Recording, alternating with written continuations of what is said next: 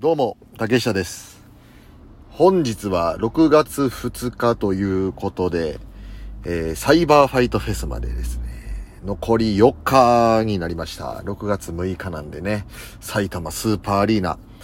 うーん、テンションは完全に上がってきてますね。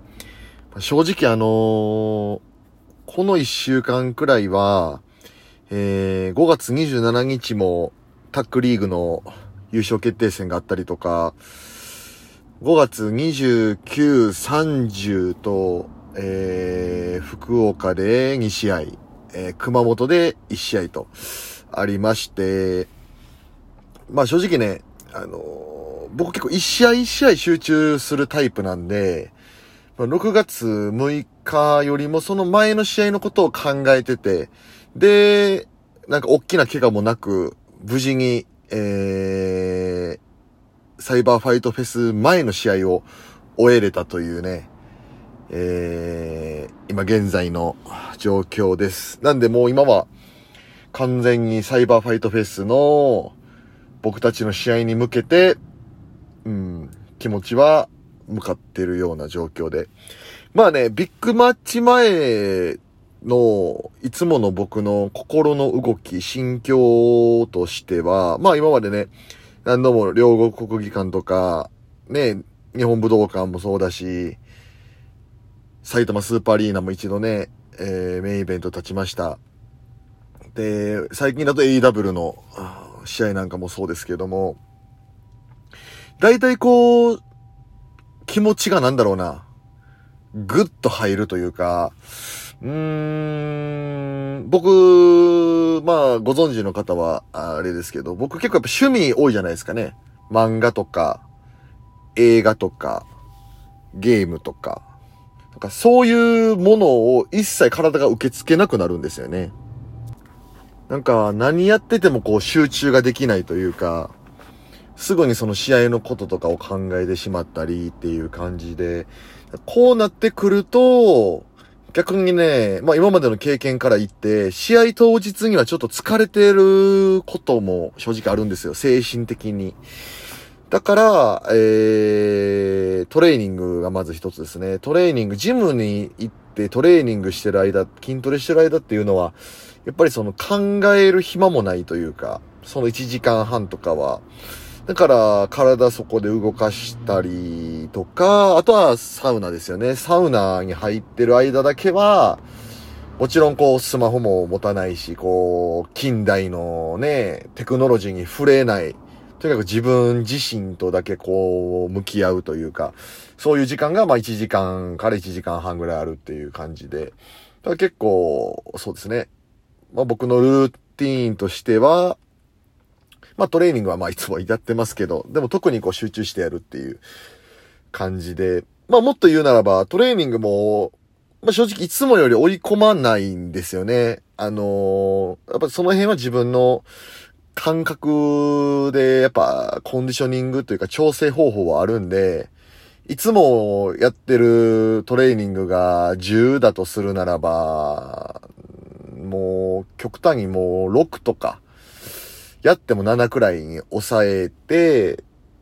あのーする感じですね。の方が、やっぱり試合当日の動きっていうのは切れ味とかも増してて、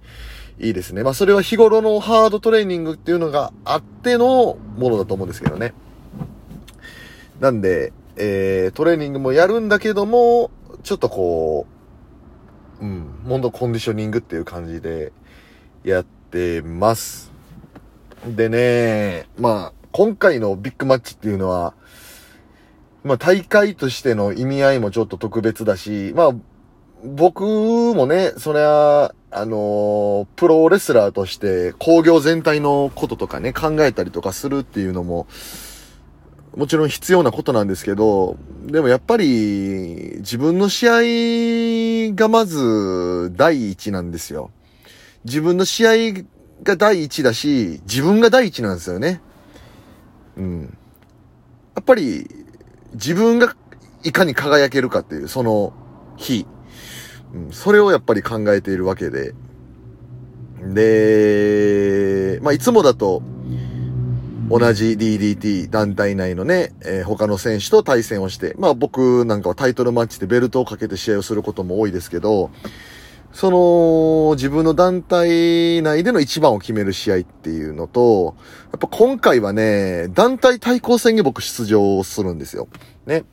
DDT っていう僕の所属する団体と、同じ、あの親会社としては同じではあるんだけども、やっぱ団体としては、スタイルも、歴史も、歩んできた道というかね、あのプロレスの、まあ本当道ですよね。が大きく違う、えー、プロレスリングノアさんとの対抗戦になるわけです。このね、対抗戦っていうのは、僕は結構割と対抗戦はやってきた方なんですよ。僕のキャリアにしては。でも、それは今まではあの、オールアウトっていうチームを以前組んでまして、そのオールアウトとしての対抗戦が多かったんですね。えー、他団体のね、ストロングハーツっていうチームとやったりとか、えー、仙台ガールズっていうね、女子選手たちのチームとも、えー、男子対女子で試合をしてね、結構それなんかも話題になったりとかしたんですけども、今回に関してはもう DDT という、いわば会社団体での対抗戦になるんで、今まで以上にまあ負けは許されないし、うん、強さって僕がずっとこうプロレスラーになってからこだわってきた部分、DDT っていう団体は、まあ、コミカルな部分ね、とかも結構注目されることが多いので、うん。でも僕は DDT も強いんだよっていうのを証明したい。そういう気持ちで、えー、チャンピオンの時は、えー、発信してきたつもりだし、うん。もうフィジカル面でも、いわゆるアスリート的な部分ですね。フィジカルとかメンタリティとか。だし、あとはプロレスの、まあ、まあ、よくプロレス脳なんて言われますけど、プロレス力でも負けない。うん、っていうことを一番発信したくてテーマに僕はこの約9年ですか。DDT という会社でデビューして頑張ってきたわけです。で、実際その集大成というかね、本番というか、おし、じゃあ竹下お前、お前がずっと言ってた、あの強さっていうものを、ここで見せろよっていうその瞬間がやってきたわけですよね。うん。で、プロレス界では本当にね、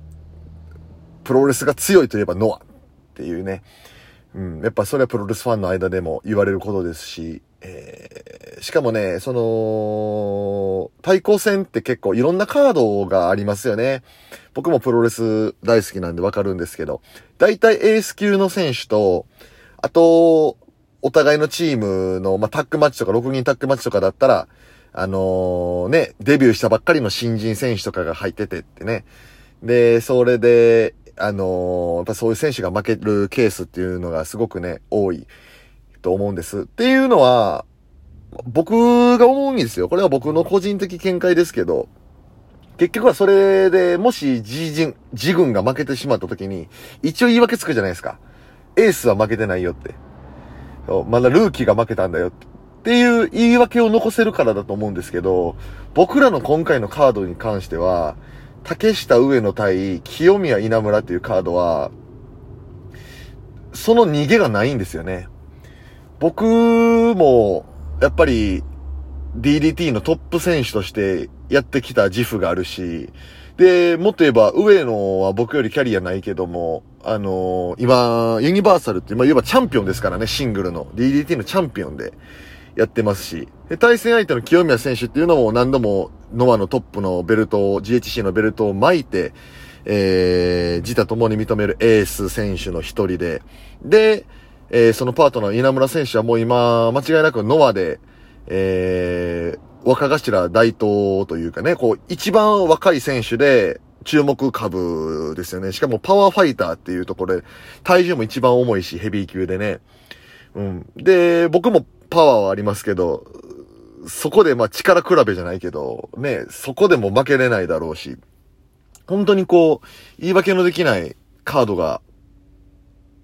組まれたなというか、組んでいただけたなというつもりで、僕がずっと言ってるその強さっていう部分を、の、DDT 強いんだぞ、竹下幸之助強いんだぞっていうのを証明するにふさわしいカードが組まれたんで、うん、もう僕は楽しみで仕方がないですよね。うん、まあ、言う言うならば、数学で言うならば、ずーっとこの方程式というかね、方程式のあの証明を僕はずーっとこう一人で研究してきたわけですよ。どうやったらこの方程式解けるのかって。自分の中ではもう解き方見つかってるんですけど、それを発表する場がなかったんですよね。なんか論文みたいな、なんかわかんないですけど、発表会みたいなのがなくて。で、この、僕がその数学で言うところの発表会、僕がずっと研究してきた、ね、方程式の解き方、証明を発表する場がこの6.6埼玉スーパーアリーナなわけです。はい。だからもう楽しみでしょうがないですね。ひっくり返りますよ。うん。今までの歴史と、うん、常識が、うん。本当にそれぐらいの、うん、革命デーになるんじゃないかなと。はい。プロレス界の、チゲバラになるかもしれないですからね。だからね、うん、今ね、DDT 対ノマの対抗戦っていうのは他にも、あの、数試合あって、結構やっぱり、えー、まあ一部の選手からはね、あのー、まあ DDT のプロレスは、あの、本物じゃないとか、そんな風に言われてたりとかしてね、うん、それに怒ってるファンの人とか選手にももちろんいるんですけど、うん、僕も腹は立ちますけどね。でもね、もう大丈夫って。大丈夫だから。